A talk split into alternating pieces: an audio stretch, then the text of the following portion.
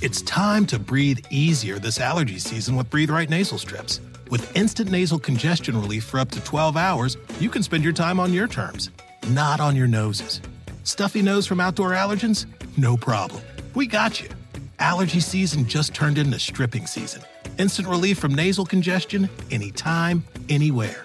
Need more convincing? Click the banner below and get a free sample. Breathe right. Get your strip on. Use as directed.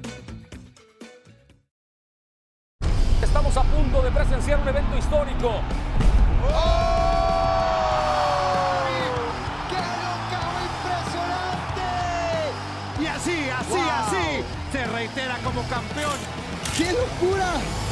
¿Qué tal a todos? Bienvenidos al episodio número 11 del podcast UFC Entre Asaltos en ausencia de nuestro campeón Brandon Moreno, campeón peso mosca UFC. Yo soy Víctor Dávila. Brandon Moreno obviamente se encuentra concentrado en su campamento para su pelea en contra de Davidson Figueredo el próximo eh, 22 de enero del 2022 en el UFC 270. Y hoy tenemos como invitado a alguien que está en Fight prácticamente de analista. Hoy lo voy a entrevistar como peleador. Santiago Poncenibio. Che, ¿cómo estás, amigo? ¿Qué tal, Vic? ¿Qué tal, hermano? Un placer aquí estar contigo conversando un poco. Mira, pues eh, primero que nada, sabemos que estás eh, ya en tu pelea en Fight Week. Este, queremos saber un poco más de ti. Este episodio número 11 del UFC Entre Asaltos, tenemos la dinámica, vamos a estar contigo de invitado, vamos a estar platicando obviamente de lo que se aproxima en esa cartelera que seas tú orgullosamente representando a Argentina en una pelea este, antes de la coestelar y estelar, Santi. Sí, la verdad que una posición excelente dentro del último pago por evento del año, este UFC 269, aparte compañeros del gimnasio, Dustin Poirier y Amanda Núñez, y bueno, abajo estaré representando a Argentina y toda Latinoamérica. La verdad que estoy muy contento con el lugar que tengo en la cartelera para poder mostrar este trabajo que vengo haciendo a tantos años y estoy seguro que va a ser la mejor pelea de mi carrera. Ese es el presente. Estamos hablando del UFC 269 que hace enfrentar a Jeff Neal, pero en este momento no quiero que me platiques de eso. Hay mucha gente que quizás se está metiendo apenas en las artes marciales mixtas y, y nos gustaría saber un poco más del origen de Santiago Poncinibio, como por ejemplo, este, ¿cómo fue tu infancia en Argentina? Vamos a comenzar desde el inicio, vámonos hasta atrás de tu carrera, de tu vida. ¿Cómo fue la infancia de Santiago Poncinibio en Argentina? Cuéntanos así en breve. Infancia, vamos a hacerlo rápido, pero una infancia normal, un chico de, de, barrio, de Argentina, de Buenos Aires, soy de la ciudad de La Plata. La ciudad de La Plata es la capital de Buenos Aires, es una ciudad universitaria. Crecí con la familia, una familia grande, muchos primos, eh, familia, abuelos viniendo de Italia, tenemos descendencia italiana. Y crecí en el barrio, ¿no? Con los amigos de barrio, haciendo los deportes, jugando al fútbol, típico de Argentina y, y, con todo el folclore que, que demanda ¿no? lo que es el barrio, estar mucho con amigos, juntarte mucho con amigos, juntarte con la familia, juntarte, nosotros somos muchos juntarnos a comer, juntarnos a jugar al fútbol, mucha vida social. Y esos fueron mis primeros pasos así en la Argentina. Y bueno, de estar con la familia, de fútbol y de esa infancia, eh, ¿cuándo y por qué comenzaste a entrenar eh, el MMA? Me gustaban mucho los deportes, tenía mucha energía, era un chico muy inquieto, jugaba al rugby, fue varios años al rugby, pero me enganché con el kickboxing también más o menos cuando tenía 15 años. Iba a un gimnasio a hacer preparación física, que me entrenaba para el rugby, y empecé a ver unas clases de Muay Thai. En su momento me llamó mucho la atención. Me anoté, empecé a ir, me pusieron, me acuerdo la primera vez que me pusieron enfrente de una bolsa y me dijeron pegale. Le pegaba con unas ganas y estaba ahí el, el entrenador mirándome y de ahí empecé a entrenar, empecé a entrenar Muay Thai, kickboxing, y me anoté en un par de competiciones, un par de peleitas, me fue bien, tenía buen estado físico, tenía muchas ganas, y bueno, después empezó todo lo que empezaba en su momento, el vale todo, ¿no? Era algo nuevo, en Japón, en Brasil, empezó todo lo que era el vale todo. Entonces, fue en esa época que dejé de jugar al rugby, me metí con un grupo de amigos, tenía un amigo que era boxeador, eh, yo con otro amigo que entrenaba un poquito de kickboxing, llamamos un amigo que hacía lucha en el Senado, en el Centro de Alto Rendimiento de Argentina, eh, tenía un amigo que sabía un poco de jiu-jitsu, pero muy básico, nos juntamos y empezamos a entrenar, ¿viste? y teníamos un amigo nuestro que era fisiculturista, él nos armaba las dietas, sabía todos los ejercicios de potencia, cómo alimentar un poco el cuerpo, entonces él nos ayudaba con esa parte y fue un grupo de amigos que se juntó a entrenar, y miraba muchas cosas en internet para buscar información, bien amateur mismo, y empezaron algunas competiciones en Argentina de vale todo. Me llamó mucho la atención y me escribí. El nivel era bastante crudo en toda Argentina, si bien había algunos, algunos gimnasios que estaban viniendo con nombre de Brasil como Nueva Unión o Sucata. Eh, el nivel dentro de este deporte que era tan nuevo en Argentina era muy básico, por decirlo de alguna manera. Me Ahí, Santi, sí. perdón que te interrumpa. En ese entonces, eh, ¿había MMA amateur o ya debutaste directamente como profesional? No, no existía, no existía el MMA amateur. Estos son los primeros pasos del vale todo, o sea, muy crudo todavía furor total en Brasil, estaba la época del Pride en Japón. Sí, me acuerdo. Eh, bueno, me meto en un par de competencias, gano y me fui, viste, como entusiasmando cada vez más. A cada pelea que hacía y ganaba, tenía un buen temperamento físico, tenía disposición, tenía aguante y como te digo, el nivel técnico en Argentina no era bueno. Entonces fui ganando unas peleas. Cuando hice seis victorias en Argentina, dije, realmente me quiero dedicar a esto. Yo era de la ciudad de La Plata. Si yo me iba a Buenos Aires a entrenar tal vez en un equipo, un equipo un poco más grande, que venía con nombre Brasil, todavía el nivel no era bueno. Entonces fue donde dije, no, me voy a ir a Brasil a buscar conocimiento, que en su momento era la cuna del deporte Brasil. No podía pensar en venir a Estados Unidos porque no tenía papel, no tenía dinero, no tenía absolutamente nada. De hecho, me compra el pasaje de micro un amigo mío, me voy al micro, para Florianópolis, no sabía ni a dónde iba, si iba al sur, al norte, muy utópico todo. Me voy al sur, a Florianópolis, armo mi carpa en un camping y me voy a la playa a buscar a alguien que tenga una remera que diga jiu y preguntarle a dónde entrenaba. Así llego a Brasil. O sea, era tu visión de irte a Brasil, ¿cuál fue? Así dijiste, me voy a ir a Brasil. Yo en aquella época era bastante, en aquella época era bastante aventurero, era bastante desprendido de las cosas, me gustaba viajar, capaz que me iba a la Patagonia dos, dos tres meses, ¿me entendés? O sea, me gustaban las aventuras y en el momento que me empecé a enganchar con el deporte y dije, ¿es esto? Dije, me voy a Brasil. No tengo contacto, no tengo plata, lo hago como puedo. Un amigo me pagó el pasaje de micro, me fui, armé una carpa en un camping, me fui a la playa y empecé a preguntar gente para entrenar. Vi con dos o tres que me tomaron el pelo hasta que conseguí un flaco que sabía su jitsu, me empezó a enseñar, me puse a entrenar con él y dije, es acá, es este. O sea, no vuelvo más. Y me puse a entrenar con el flaco, a entrenar, a entrenar. Me puse a laburar en la calle de lo que podía para ganar un mango, porque en esa época no tenía los documentos para trabajar, que era la cartera de un trabajo que se llamaba. Entonces yo sabía hacer masajes, había hecho unos cursos cuando estaba en la secundaria me armé una carpa en la playa, en un lugar que había una escuela de surf y la gente que empieza a surfear le dolía mucho la espalda, entonces hacían masajes ahí. Después esa carpa se me rompió, empecé a vender cosas en la playa, vendía cerveza eh, para la época del carnaval, empecé a rebuscármela. Después empecé a ser freelancer, eh, lavacopas, eh, bartender, lo que no sabía lo inventaba. Caí de bartender, me dijeron saber, sí, le dije, no tenía ni idea. Me acuerdo que me imprimí los tragos en un ciber en esa época y tenía, no sé, todo lo, lo, que llevaba los tragos. Por ejemplo, un mojito, bueno, tenía todas las dosis que llevaba. Entonces, ¿qué lleva? A ver, ¿qué lleva? A ver, ¿qué lleva? A ver si te acuerdas. No, se me olvidaste, ¿sabes? La cantidad de piñas que vieron después de eso ya me olvidé todo. Pero, Oye, Santi. y así, así pasé por un montón de trabajos y entrenando con este flaco. No volví más a Argentina. De hecho, habré pasado un año sin llamar por teléfono a mamá porque no tenía plata para, para, para, pagar el locutor, era muy caro, a veces internet 15 minutos y se me cortaba. ¿Tanto así? Sí, sí, no, de pasar a... Yo nunca pasé hambre en Argentina, yo vengo a una clase de social media, nunca me faltó comida. En Brasil no he tenido para comer y mozzarella, o sea, me llenaba eh, la barriga de agua. ¿Cuánto tiempo pasó? ¿Cuánto tiempo pasó de tu vida en lo que te estableciste, carpa en la playa y todo eso, a que te conectas, empiezas a pelear y te conviertes en el primer no brasileño en ser aceptado en The Ultimate Fighter, porque ahí el deporte, sabes que son muy celosos, el origen del balletó y todo eso, y pues también el pique fútbol, Argentina, Brasil, y pues tú como argentino que te aceptaran ahí, ¿cómo estuvo esa, eso? Te resumo rápido, porque acá si No, ¿qué pasó? ¿Qué pasó?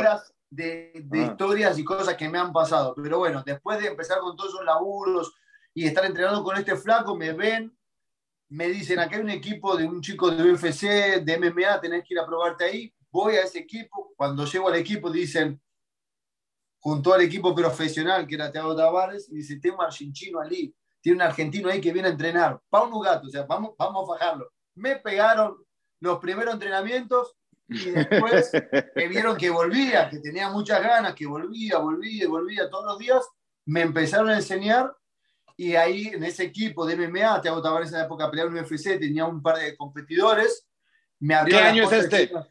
¿Cómo? ¿Qué año es este más o menos? ¿Qué año es este? ¿Te acuerdas? Más o menos. Esto era al tiempo. como 2009, creo. Me abren las puertas del gimnasio, me dejan entrenar, me acuerdo que hacía Muay Thai, hacía tres entrenamientos seguidos y me iba a trabajar, trabajaba de mozo en esa época. Hacía, me acuerdo, Muay Thai pone de 10 a 11 y media, de 12 a 1 y media hacía el entrenamiento de MMA y de 2 a 3 hacía pesas, era todo el mismo gimnasio, hacía todo ahí y a las 4 entraba a trabajar hasta las 3 de la mañana, trabajaba de mozo en esa época. No te sabía lo que era suplemento, comía las horas a veces de lo que sobraban en los platos cuando trabajaba de, de mozo y así fui. Bueno, Eh, toda- todavía, cabrón. duro, duro, duro. Bueno, después de empiezo a hacer peleas, ahí por el sur de Brasil era fácil conseguirme peleas porque era argentino, entonces ponían Argentina versus Brasil, eran peleas internacionales para el evento, entonces era fácil, empecé a pelear, empecé a pelear, empecé a ganar y ahí dejé de trabajar y empecé a dar clases de boxeo en un gimnasio. Y, y bueno, ahí fue juntando victorias en Brasil, pasaron un montón de cosas, resumiendo un poco. eh, estoy con un buen currículum en Brasil, estoy con 18 victorias, una derrota. Así llegaste al Ultimate Fighter, 18-1. Aparece en la inscripción del TUF, del TUF Brasil. Me dice un amigo, yo en esa época estaba pensando en hacer algo porque quería, quería tener una oportunidad en un evento internacional y estaba complicado, ahí estando en el sur de Brasil. Y una vez me dice, se abrió la inscripción del TUF Brasil 2, justo había terminado la primera edición que había sido un suceso total en Brasil, era- había sido Víctor Belfort con Wanderlei Silva, había tenido un, un- me había llamado mucho la atención. Me dicen, sale la segunda edición y es de 70 170 libras, 77 kilogramos, que es tu peso. ¿Cuándo me dijo eso? Dije, esta es mi oportunidad. Todo entusiasmado, me lleno online toda la inscripción, me llaman por teléfono, me dicen que no puedo participar porque soy argentino y era para, Brasil, para brasileros. Bueno, me, yo vivía en el sur, en esa época en Brasil, eh, Florianópolis, en el sur de Brasil. Me compro el pasaje igual para el día de la inscripción, que era en Río de Janeiro, voy. Fueron más de 550 atletas. Llego primero Wow. a las 6 de la mañana, pasan todos delante mío y en el último grupo me dicen, te vamos a tomar los datos, pero no sabemos, lo tenemos que consultar con la gente de arriba. Bueno, me imprimen el currículum, que es lo primero que hacen, ven un récord 18-1, ya les llamó mucho la atención. Eh, aparte tenía peleas en Argentina, peleas en Brasil. La- el test de manopla, son tres tests. Uno de manopla, pasé, grappling, pasé, tercer test. Te sientan al frente de una cámara y te hacen hablar. Cuando me siento al frente de una cámara y empiezo, ahí firmaste, ahí la firmaste cuando te hicieron hablar, cabrón. ¿Cómo llegué a Brasil? Las cosas que hice, que no te puedo, si te empiezo a contar, no, no, no- paramos más, pero las locuras que me pasaron y el carisma que tenía, y empecé a contar, los productores se volvieron locos. Me dijeron, este chico tiene que estar, le vamos, vamos a hablar con la gente. de Sí, lo Vegas". modesto también. es, que, es, que, es que les llamaba la atención porque eh, no es que yo llegué de una manera muy utópica y lo hice Sí. de una manera muy a pulmón el camino. O sea, me pasaron mil cosas, tengo mil anécdotas de cosas que me han pasado. Entonces, eh, creo que eso les llamó mucho la atención. Y aparte, no nos olvidemos que el The Ultimate Fighter es un programa de televisión, es entretenimiento, aparte de, de buscar buenos talentos. Entonces, bueno, pasó esa prueba y ahí quedé seleccionado. Quedaron 50 atletas solamente seleccionados, estaba dentro de esos 50 atletas. Dijeron, vamos a llamarlo dentro de meses a los 32 que estén seleccionados para pelear. De los 32 pelean, los 16 ganadores van para casa. No sabía si iba a poder participar por el tema de nacionalidad. Me llaman después de los dos meses, me dicen que estoy adentro y ahí fue, gracias a Dios, ahora la oportunidad es conmigo. Me acuerdo cuando se anuncia que va a haber 32 atletas, que eran 31 brasileros y un argentino, la gente en la media con la rivalidad. No, yo imagino con tu inteligencia dijiste, soy yo. Ey, le dijeron, qué gracia. Ese Sí, cara no, soy. eu. Le dijeron, no, no, la gente en la vida se volvió loco porque dijeron, no, le está robando el lugar un- a, un, a un brasilero, que se vaya al TUF Argentina, que en esa época todavía no había venido el TUF Latinoamérica, entonces eh, esto es para Brasil, la gente me prendió fuego en las redes sociales. Bueno, llega el día, el primer día del programa, el primer día del programa ya te sacan lo que es el teléfono y, y cualquier contacto con la gente social, estás concentrado en un hotel, hago la última pelea, eran 16 peleas, la última fue la mía. Argentina-Brasil, siempre es, es- es esa milonga. Peleó contra un amigo, Thiago Bell, un chico durísimo.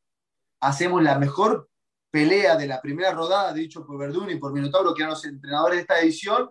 Él me da un knockdown, lo noqueo en el segundo round, gano y voy para la casa. Yo de ahí no me entero más nada, no tenía teléfono, no tenía nada. Voy al reality show, la primera pelea contra Marcio Pedra, invicto, un atleta durísimo. También me da dos knockdowns en el primer round y lo noqueo en el primer round. Segunda pelea contra Clayton Foguete, le gana una decisión. La tercera pelea contra Leonardo Santos, uno de los mejores pesos leves de la historia del Jiu-Jitsu. Eh, compañero de José Aldo, de Nueva Unión, el preferido de la casa, tal vez el atleta más técnico. Le había ganado a George St. Pierre en Abu Dhabi con una llave de brazo volador al poco tiempo. O sea, venía muy inflado. Me toca con él, comienza la pelea, a los dos minutos me rompo el brazo, le doy un piña, me rompo, siento que la mano queda suelta. Nos matamos, le seguí pegando, cada vez que le metía la mano derecha se doblaba, como si fuera de goma.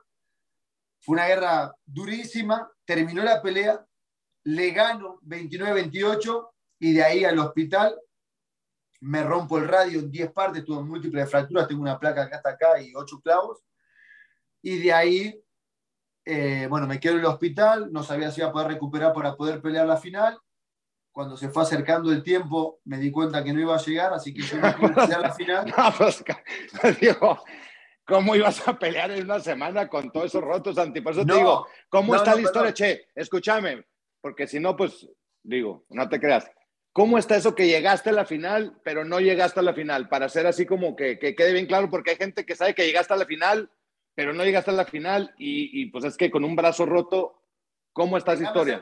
Bueno, las cuatro peleas eran dentro del programa. Las cuatro peleas fueron Sí. en, en 45 días. Las gané las cuatro. Después venía la final.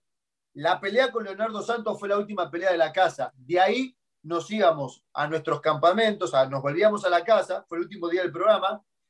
Entrenábamos tres, cuatro meses en nuestra casa y la pelea era eh, en un evento de UFC y era la pelea coestelar y ahí se hace la final. O sea, yo tenía cuatro meses, no era que iba a recuperarme una semana.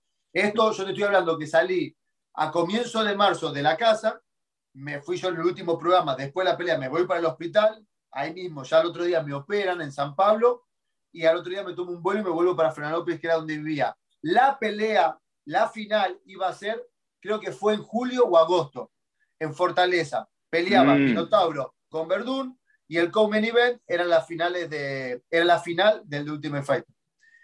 Yo pensé que iba a llegar. De hecho, hacía 5 o 6 horas de terapia por día, 3 horas de mañana, 3, 2 horas a la noche, y entrenaba escondido. Me decían que no podía entrenar. Yo tenía este brazo y hacía sombra con un brazo, entrenaba escondido, porque en mi cabeza pensaba que iba a poder pelear. Pero bueno, cuando faltó creo que 45 días, un mes y medio, UFC me dijo, bueno, basta de estirarla, ¿vas a pelear o no vas a pelear? Sí. Y fue cuando fui al médico y me dijo, no, no podés pelear por, por haber sido múltiples fracturas, demoró mucho en cicatrizar. Y fue ahí donde me dijeron, "Man, quien va a pelear en tu lugar es Leonardo Santos, si querés avisarle vos. Yo me acuerdo que lo llamé, le digo, Leo, tengo una noticia mala y una buena. La mala es que no peleó, la buena es que peleas vos porque había agarrado buena relación, había sido duro haber peleado con él, haberle ganado, sacarle su sueño. Y después, bueno, lo llamé y él fue el que se transformó en campeón, porque él pelea en la final con Patolino y le gana. Oye, Santi, ahora vámonos un poquito más allá. Después de eso, ¿qué sentiste ya cuando caminaste por primera vez a la UFC? Se te rompe el brazo, no haces la final, pero se dieron cuenta que ese argentino que eligieron entre los 31, 32 atletas que me dijiste, valió la pena. Caminas por primera vez. ¿Era diferente la sensación de los tiros que te diste en The Ultimate Fighter? ¿La sensación o ya estabas familiarizado con, con el No, octágono mira. o lo sentiste genuino como, la, como tu bautizo en la UFC?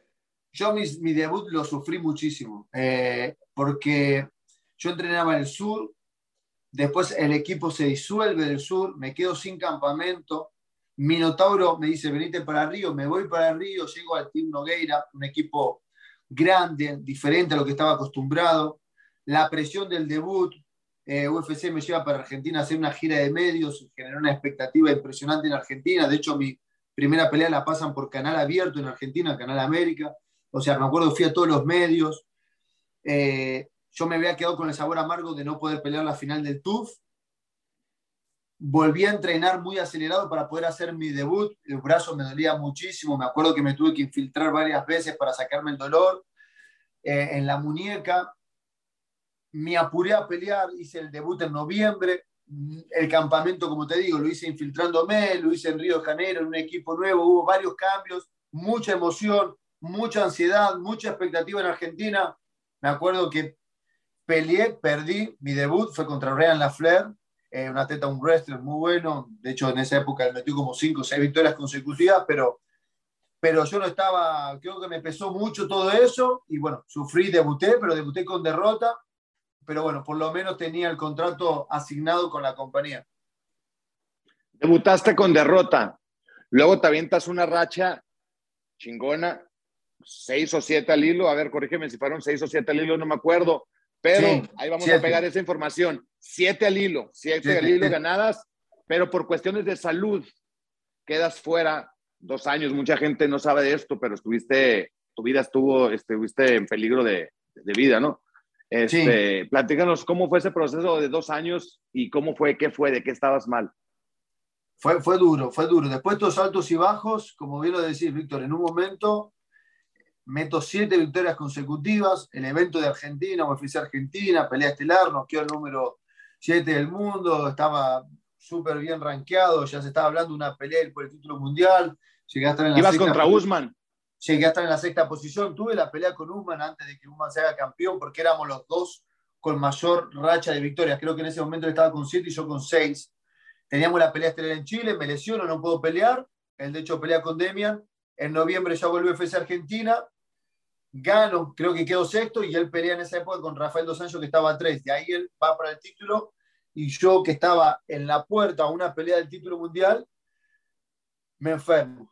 Eh, me acuerdo que estaba trabajando en las transmisiones, me empezó a doler la rodilla, se me hinchó. No sabían lo que era. Vuelvo, voy al hospital, me drenan a los tres días se me hincha terrible, me tienen que internar, quedo internado 10 días. Bueno, resumiendo, se me meten dos bacterias en el cuerpo, me atacaron la sangre, pasé una locura, me pusieron un pick line, un catéter que entraba acá abajo del brazo hasta el corazón, me pusieron un montón de medicamentos, tenía un montón de enfermeros en mi casa, pasé sin caminar como casi mes y medio. Eh, cuando estaba terminando el tratamiento me empezó a levantar mucha fiebre, los antibióticos me mataron todos los glóbulos blancos, no tenía defensa, me tuvieron que volver a internar, me tuvieron que cambiar las medicaciones, me tuvieron que otros dos meses más de medicaciones intravenosas, después medicación oral. Intenté hacer la recuperación, me fui al centro de alto rendimiento en Las Vegas, al PI, empezamos a hacer la rehabilitación, pasaron seis semanas, no mejoraba, hacen estudios, me dicen que tengo una infección al hueso, que tal vez no podía pelear de nuevo, el médico de Las Vegas, me vuelvo para Florida, empiezo a hacer todos los estudios médicos con el infecciólogo que me había tratado, descubren que tenía otro problema, una artritis reactiva, para esto se habían pasado ya siete meses, todavía seguía tomando medicaciones, eh, fue todo un 2019 con problemas médicos que, que llegué a escuchar eso, llegué a escuchar que tal vez no podría pelear mi vida, fue realmente una locura. Santi, este, a mí me tocó verte durante las transmisiones con el catéter y todo eso, un proceso súper difícil. Este, mi respeto, la verdad. Pero, ¿qué sentiste cuando te dijeron que nunca ibas a volver a pelear y que estabas, pues, prácticamente te podías debatir entre la vida y la muerte? No, no, fue cuando me acuerdo que me hice una resonancia en Las Vegas porque no entendían por qué no estaba mejorando después de todas las semanas de rehabilitación y aparte estaba tomando un antiinflamatorio muy fuerte y si no lo tomaba me moría el dolor. Y me dijo, eso fue Heather que me ayudó, me dijo, eso no es normal, vamos a hacer una resonancia. Hacemos la resonancia, la gente del reporte de la resonancia, el médico de Las Vegas y otros dos médicos dicen, esto muestra que hay una infección en el hueso, tal vez no puedas volver a pelear en tu vida, esto no es, no es un juego, esto es muy peligroso. Y fue un baldazo de agua fría. O sea, por un momento yo decía, esto no puede ser verdad, no puede estar pasando. Yo todavía voy a ser campeón del mundo. O sea, yo voy a ser campeón del mundo, esto no puede ser verdad. Pero al mismo tiempo, todo lo que venía pasando con mi cuerpo y fue una locura. Yo me tomé un vuelo, me volví con el infectólogo que era quien me ha dado todo el tratamiento. Bueno, ya empezamos a investigar y por suerte descubrimos que era otro problema, este problema de la artritis reactiva. Empecé con corticoides, un montón de medicación de nuevo. Por eso un 2019 muy, muy complicado. Ahora el 2019, tu vida ya estamos viendo con muchos altibajos, este, como la vida quizá de muchos peleadores, pero estamos hablando de la historia de Santiago Poncinibio. Te dan la buena noticia que puedes empezar a entrenar, te empiezas a recuperar y te dan pelea en Abu Dhabi, llegas, hay un tropiezo, pero ese tropiezo trajo un rebote muy, muy perrón, como decimos por acá. Ese, esa pelea contra Miguel Baeza, que se llevó, te llevaste el bono de la noche y candidato a pelea del año, te caíste para arriba, como decimos algunas veces. ¿Cómo manejaste mentalmente ese contraste de, tu regreso, caer en Abu Dhabi, pero que te sirve de, de, de, flama para dar esa pelea en contra de Miguel Baeza?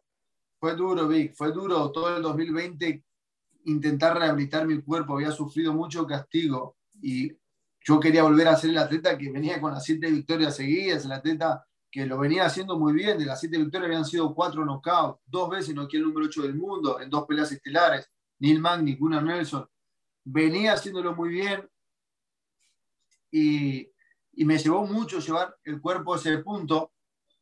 Me dan pelea, como dijiste, en Abu Dhabi, vuelvo a pelear contra Jigger Lee, sufro una derrota, un golpe de suerte, un golpe que entró al lugar justo, empecé un poco más despacio, creo que Fue suerte, sabemos que fue suerte, tienes que decir, fue suerte. Fue suerte, che. Y la verdad que me considero mejor atleta, sentí la actividad, un golpe pegó en el lugar justo, se terminó, pero como lo dijiste, volví con Baez, un atleta estaba invicto con 10 peleas, un atleta durísimo, y y puede, puede imprimir mi juego de pelea, mostrar que mi corazón, mi mentón, que estoy de vuelta al juego y por suerte nos llevamos una buena, una buena pelea, fue una buena experiencia.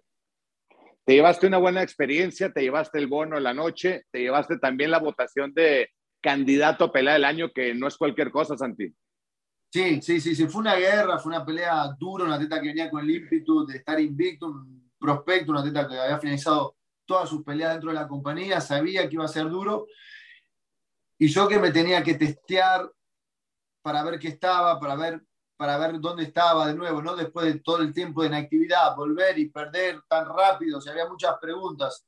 Por suerte fue una guerra, una guerra de tres asaltos, una guerra donde tomé golpes, donde di golpes, donde pasó de todo, donde la lona estaba patinada y salía a pelear, hacer una estrategia y no me funcionó porque me patinaba la tuve que reajustar a un segundo asalto, hacer un cambio de estrategias, salir golpeado. Pasaron muchas cosas en la pelea que creo que fueron fundamental para entender que estoy de vuelta al juego, para entender que soy aquel atleta que tenía las siete victorias consecutivas y que estoy de vuelta al camino del título mundial. Un atleta que se sacrificó y se la jugó, se fue de Argentina a Brasil. De Brasil se mudó a la Florida, al ATT, que pues es el equipo más grande, yo creo, en el mundo con con esa cantidad de, peleadores y de campeones, donde está también Amanda Nunes y estaba también más Vidal que quedó fuera de la cartelera. ¿Cómo es el ambiente? ¿Cómo se siente entrenar en, ese gimnasio cuando tienes ahí a la Leona, este, esa campeona que está en tu misma cartelera? Platícanos un poquito, ya estamos acercándonos más ahora a la era actual de Santi Poncinibio que estarás peleando en este importante evento. Para mí es un placer. Tenemos en esta cartelera, somos cuatro, éramos cinco con Jorge, se cayó la pelea más Vidal, pero tenemos a Dustin, pelea estelar contra Charles Oliveira, Amanda Nunes y Pedro Muñoz, que estará enfrentando a Dominic Cruz, una pelea también muy interesante, y bueno, estoy yo, así que siempre eh, la energía del gimnasio está muy buena, ¿no? Hay muchos peleadores, muchos peleadores preparándose, la verdad que hay una energía muy, muy, muy copada dentro del gimnasio, tengo muy buena relación con, con Pedro, Amanda y con Dustin, que vamos a estar compartiendo cartelera, así que para mí es un honor compartir cartelera con esta calidad de atletas, como son ellos tres, y poder estar representando a mi gimnasio y representando a toda Latinoamérica. La verdad que estoy muy, muy entusiasmado con este combate. Equipazo en el que estás, Santi, y la posición de tu pelea es muy importante porque estás un antes desde la, de la coestelar. Este, eres un argentino que llegó a la cima. Yo creo que es el más, este, al César lo que es del César, este, sin tampoco te agrandes de más, no, no te creas. Este, no, este, te estoy diciendo con hechos, porque aquí los números son los que mandan, carnal. Entonces, y la historia contada por ti mismo, te la agradecemos aquí en, en UFC Entre Asaltos. Y te quiero preguntar, tú en lo personal, ya que estás arriba, que sigues entrenando, que te debatiste entre la vida y la muerte por una enfermedad que quizá te dejaba fuera del deporte, que este, tuviste que ir de tu país, ¿cómo ves ahora los toros desde la barrera, desde atrás? ¿Cómo ves el crecimiento del MMA en Latinoamérica, las nuevas generaciones que vienen atrás de ti, con la estructura que existe hoy en día que quizá en tu tiempo no había? No, realmente es hermoso ver el crecimiento del deporte. Me pasó cuando fue el UFC en Argentina, estuve en lo que fue Uruguay, en lo que fue la promoción de Chile, eh, ver cómo crece el deporte en Sudamérica, en Latinoamérica. La verdad que poder contribuir con, con ese crecimiento eh, me, pone, me pone muy feliz. La verdad que yo me fui creciendo en mis sueños y lo hice a pulmón. Lo hice todo, como te hice un resumen ahora, como empecé de una manera muy tópica, me pasaron mil cosas, siempre me tocó estar de visitante en países de otra cultura, sin saber el idioma, en Brasil, después acá en Estados Unidos. Entonces siempre me tocó pelearla mucho, pero eh, a veces uno no se da cuenta, ¿no? Como digo, yo lo hice por ir atrás de mis sueños, de mis ideales, por, por, por, un objetivo que tenía plasmado. Pero después cuando te empieza a escribir la gente y se empieza a identificar con lo que uno hizo y, y te tiene como referente o te pide consejos y ve que uno sin querer inspiró a otras personas o, de algo sirvió todo esto, la verdad que eso le da, le da un sentido y un valor eh, muy lindo a, a, nuestro sacrificio. Sin duda todavía no estoy en el lugar que quiero estar.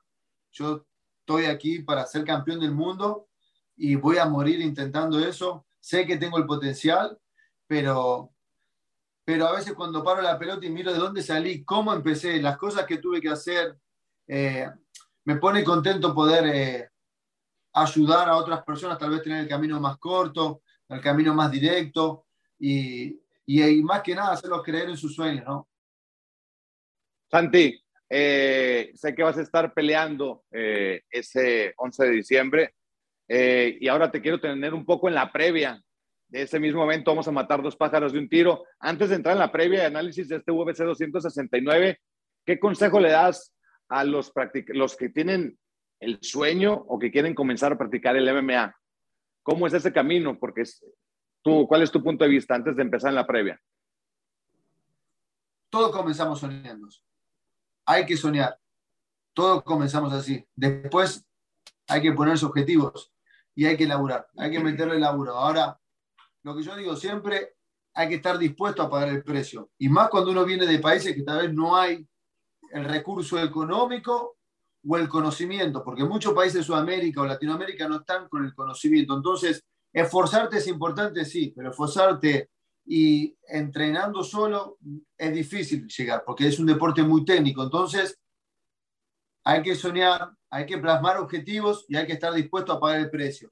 Si querés llegar a algún lado, tenés que ir a entrenar con gente buena, tenés que buscar el conocimiento, tenés que ir atrás de lo que realmente quieres. Hay mucha gente que dice, quiero ser campeón del mundo, quiero esto, quiero lo otro, pero no está, no está dispuesto a pagar el precio. Yo hace 15 años que me fui de mi país y prácticamente a mi familia la veo atrás de un teléfono porque voy muy poco para Argentina y cuando voy estoy muy ocupado. Entonces, yo pago un precio muy alto por vivir de mis sueños. Que si está bien, está mal, eso es otra discusión, pero digo, ¿qué hay que hacer? Hay que estar dispuesto a hacer el sacrificio necesario y hay que y hay que jugársela, porque si yo lo pude hacer y lo hice sin nada, cualquiera puede, no es que soy ni más ni menos que nadie, o sea, pueden llegar mucho más lejos, hay que, hay que meterle muchas ganas, muchos huevos y como digo, estar dispuesto a hacer lo que hay que hacer.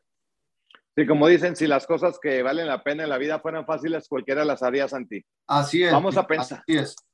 Vamos a comenzar ahora con la previa. ¿Qué te parece? Se llama UFC 269 Nunes versus Peña.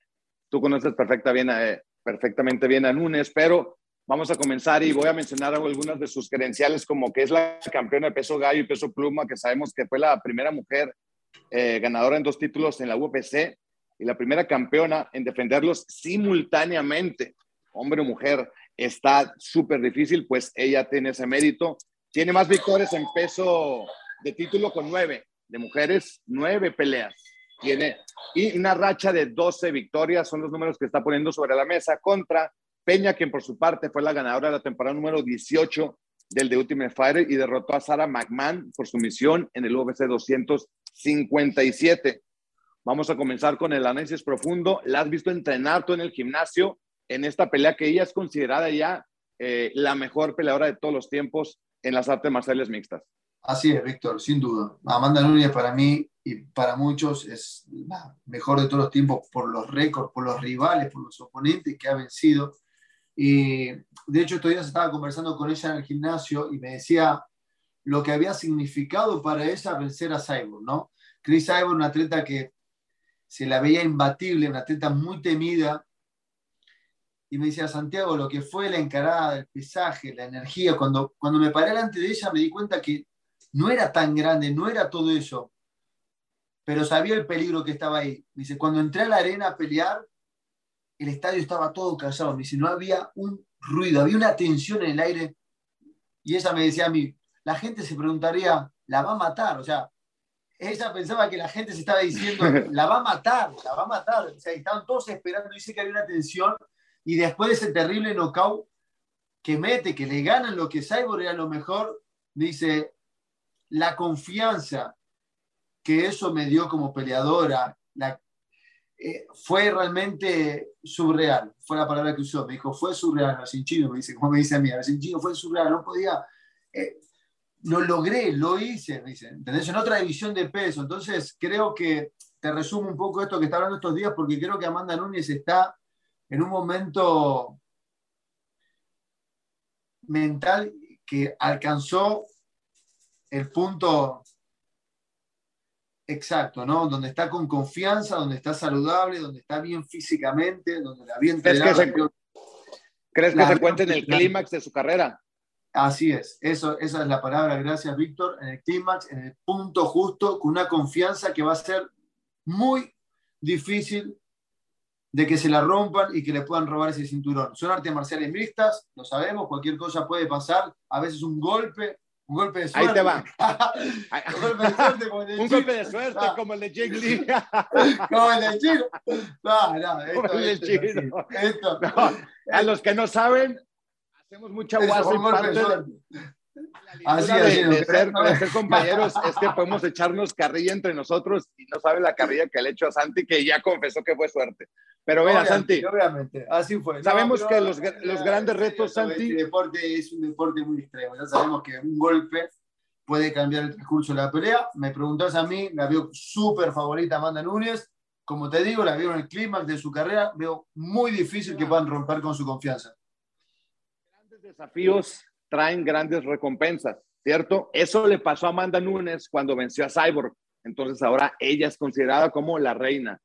Pero eso pone a Juliana Peña en la posición que estaba antes Nunes, en donde un gran desafío puede ser una gran eh, recompensa, porque yo tuve la oportunidad de compartir con Juliana Peña este, en este International Fight Week, estuvo Brando Moreno, estuve con Chito también, y me gustó mucho con la seguridad que transmitió las entrevistas, porque tú sabes que en este negocio de las peleas eh, hay que venderse bien arriba y abajo el octágono, pero a veces Claro. hay que respaldar las palabras, pero a veces las palabras se sienten genuinas, y a veces se sienten como que preparadas, dependiendo, no sé, eso es lo que yo pienso. Yo eh, sentí muy segura a Juliana en ese sentido que sabe que el nivel de recompensa que tiene si llega a ganar esa pelea es enorme. Obviamente es eso, está Rick.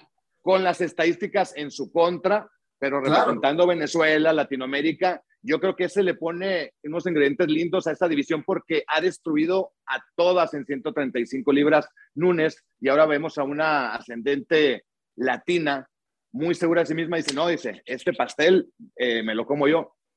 Eh, La presión está sobre Amanda Núñez. Y lo que tú dices, lo que, todo lo que venimos hablando de Amanda Núñez, que es real, eso le saca la presión a Juliana y la recompensa es tan grande que está llena de hambre, va a ir a pelear sabiendo que tiene todo a ganar y nada a perder, así que sin duda vamos a ver una pelea muy interesante y ella mostró que tiene las armas para robarse ese título, por eso está disputando el título, ¿no? Una de las dos peleas de campeonato, una de las dos protagonistas entrena en el mismo gimnasio que Santiago Postinibio, que es el América Top Team. Y ahora vamos a platicar qué te parece de la otra pelea de campeonato, que es en las 155 libras, en donde el campeón Oliveira se enfrenta a Poyer, que es tu compañero de entrenamiento, destacando algunos puntos importantes de Oliveira. Tiene 17 bonos por desempeño. Imagínate, 17 bonos, carnal. Es el segundo, solamente atrás de Sarrone. Sarrone tiene 18. Tiene 19 sumisiones. Nadie ha sometido nada a tantas personas en la OPC como Oliveira y tiene 9 knockouts. Racha de 9 victorias y 8 finalizaciones en esa racha. Contra Poyer, quien por su lado tiene 12 bonos por desempeño, viene de dos victorias por knockout en contra de McGregor, que aparte de la victoria le pusieron algunos ceros extras en su banco, y más victorias por knockout en peso ligero con 8. Danos tu desglose y análisis ahora que estás fresquecito eh, antes de tu pelea. Qué pelea espectacular, porque Charles Oliveira se reinventó, un peleador con mucha experiencia que pasó por altos y bajos, pero se encontró en su momento, viene con una secuencia de victorias impresionante, peleador peligrosísimo, un finalizador nato con récord de finalizaciones. Creo que el mayor riesgo para Dustin Poirier está ahí, está en los scrambles porque a él le gusta derribar y, pelear en el piso también. Y Charles Oliveira, si tiene una oportunidad de esas, la va a capitalizar muy bien. No va a perdonar. Tiene un instinto finalizador. Es realmente de lo mejor de la historia, me atrevo a decir, en cuestión de sometimientos.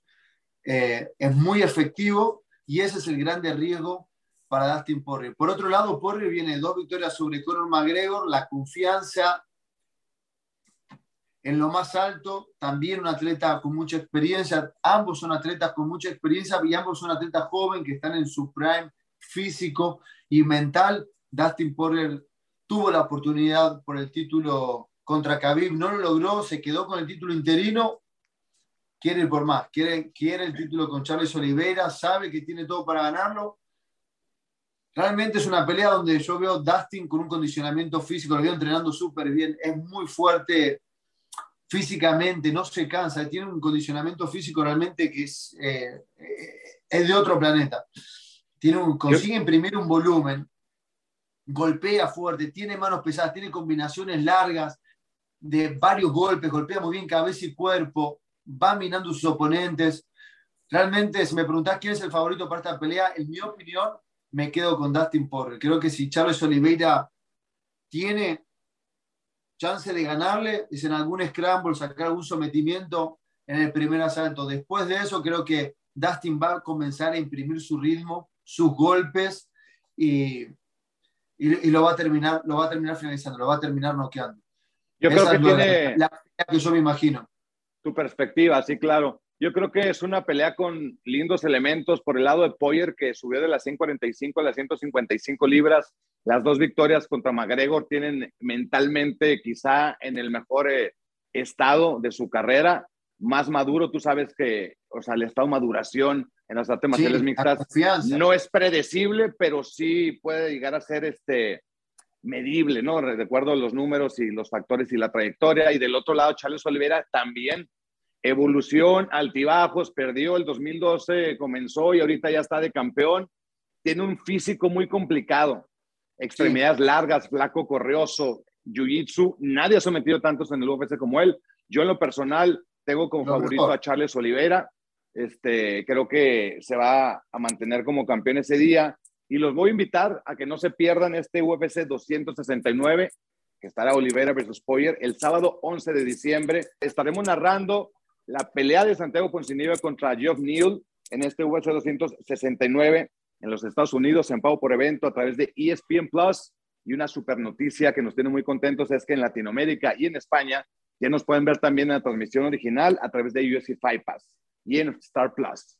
Santi, te quiero desear lo mejor, hermano. Va a ser difícil narrar tu pelea, como siempre son de las peleas que no me gusta narrar, porque pues obviamente es difícil con alguien que compartimos eh, entrenamientos, eh, diferentes ámbitos en, en, esta vida, pero bueno, se te ve en forma, que gane el mejor, siempre decimos, te deseamos lo mejor. ¿Algún mensaje que quieras decir para despedirnos y hablarnos de esta cartelera que orgullosamente vas a estar representando en Latinoamérica?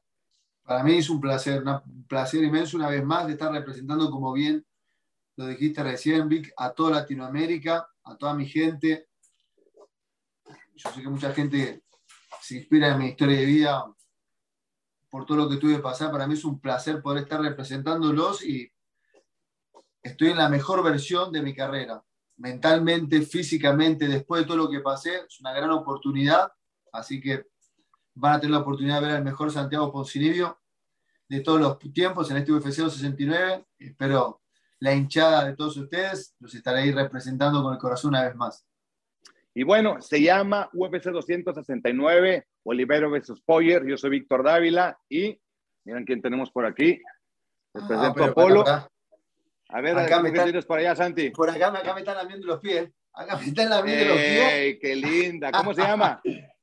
Así, así lo esperamos. UFC 269, no Atenea.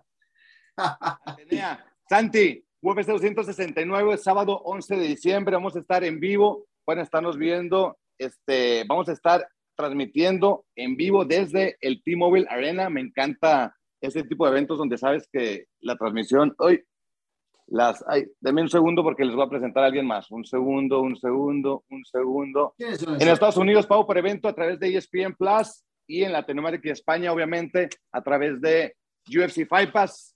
Vamos a estar ahí en vivo. Último mensaje, Santi, deseando felices fiestas navideñas. Desearles felices fiestas a todos nuestros oyentes de la lengua hispana que nos vienen acompañando el trabajo en las transmisiones, a todos nuestros fieles seguidores. Gracias por el cariño de siempre. Felices fiestas y los espero a todos en UFC 269. Oye, Santi, qué bueno que te tocó pelear antes de Navidad, si no, no darías, no darías peso porque se me hace que tienes con la maña seguir comiendo de, de- de otros platos. Sí, sin duda, vamos a poder comer bien este, en esta fiesta. El año, pasado, me la- el año pasado me tocó el primer evento del año. Este año, en enero, me tocó el primer evento del año, así que las fiestas fueron duras. Este, este año voy a comer por el año pasado. ¡Ay! Este año. ay. Esta estuvo buenísima. Les presento a mis tres nenes. Gracias, yo soy Víctor Dávila. Santi, te deseo lo mejor, carnal. A nombre del Departamento VC en Español, gracias por escuchar este episodio número 11 del mejor podcast en español, UFC entre asaltos. Moreno está concentrado y pues estamos ahí listos para ver su pelea el año que entra, 22 de enero del 2022, primer evento numerado. Estamos juntos, Santi. Hermano, un placer hablar contigo, pero bueno, espero que vuelva rápido, Brandon. No, mentira. Gracias por, la, por la entrevista, hermano. Siempre es un placer eh, charlar contigo y bueno, a toda la gente que nos viene acompañando. Gracias por el mensaje. Quisiera poder decir lo mismo, Santi. Estamos, estamos- Te quiero, hermano. Cuídate. Gracias a todos. Abrazo. Us. Estamos a punto de presenciar un evento histórico. ¡Qué knockout impresionante! Y así, así, Wow. así, se reitera como campeón. ¡Qué locura!